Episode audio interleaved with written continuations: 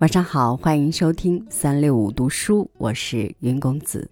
今天来和您分享的是何其芳的文章《与钱》，一起来听。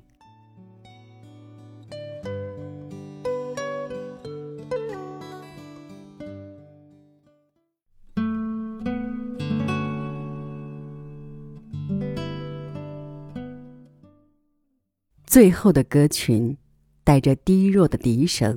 在微风里画了一个圈子后，也消失了。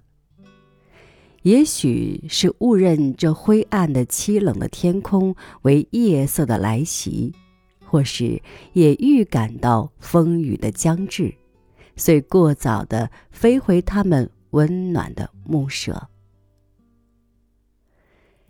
几天的阳光在柳条上洒下的一抹嫩绿。被尘土埋掩的有憔悴色了，是需要一次洗涤。还有干裂的大地和树根也早已期待着雨，雨却迟疑着。我怀想着故乡的雷声和雨声，那隆隆的有力的搏击从山谷反响到山谷。仿佛春之芽就从冻土里震动、惊醒而怒啄出来，细草样柔的雨声又以温存之手抚摸它，使它簇生油绿的枝叶而开出红色的花。这些怀想如乡愁一样萦绕的，使我忧郁了。我心里的气候也和这北方大陆一样缺少雨量，一滴温柔的泪在我枯涩的眼里，如迟疑在这阴沉的天空里的雨点，久落不下。白色的鸭也似有一点烦躁了，有不洁的颜色的都市的河沟里传出它们焦急的叫声。有的还未厌倦那船一样的徐徐的滑行，有的却倒插它们的长颈在水里，红色的蹼纸伸在尾巴后，不停地扑击着水，以支持身体的平衡。不知是在寻找沟底的细微的食物，还是它那深深的水里的寒冷。有几个。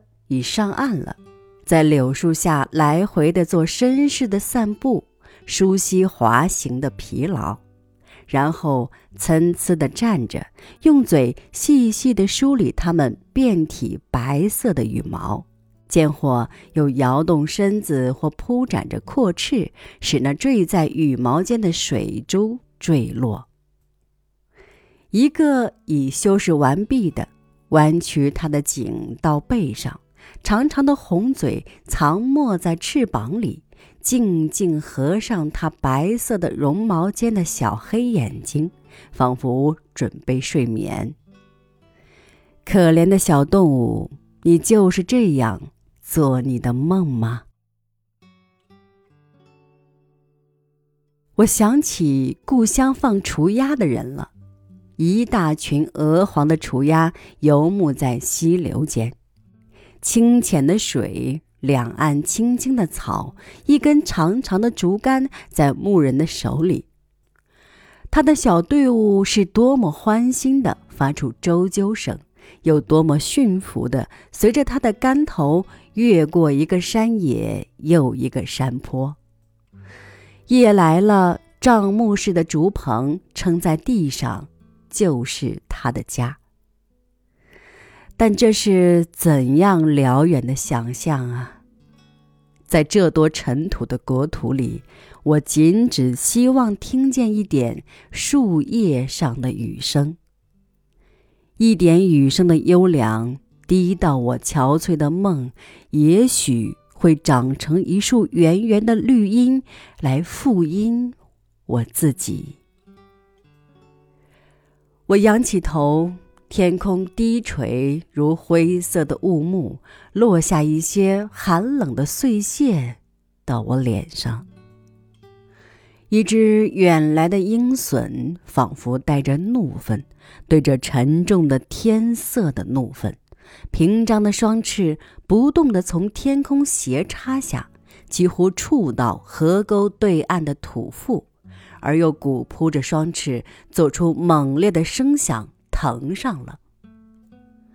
那样巨大的翅使我惊异，我看见了它两肋间斑白的羽毛。接着听见了他有力的鸣声，如同一个巨大的心的呼号，或是在黑暗里寻找伴侣的叫唤。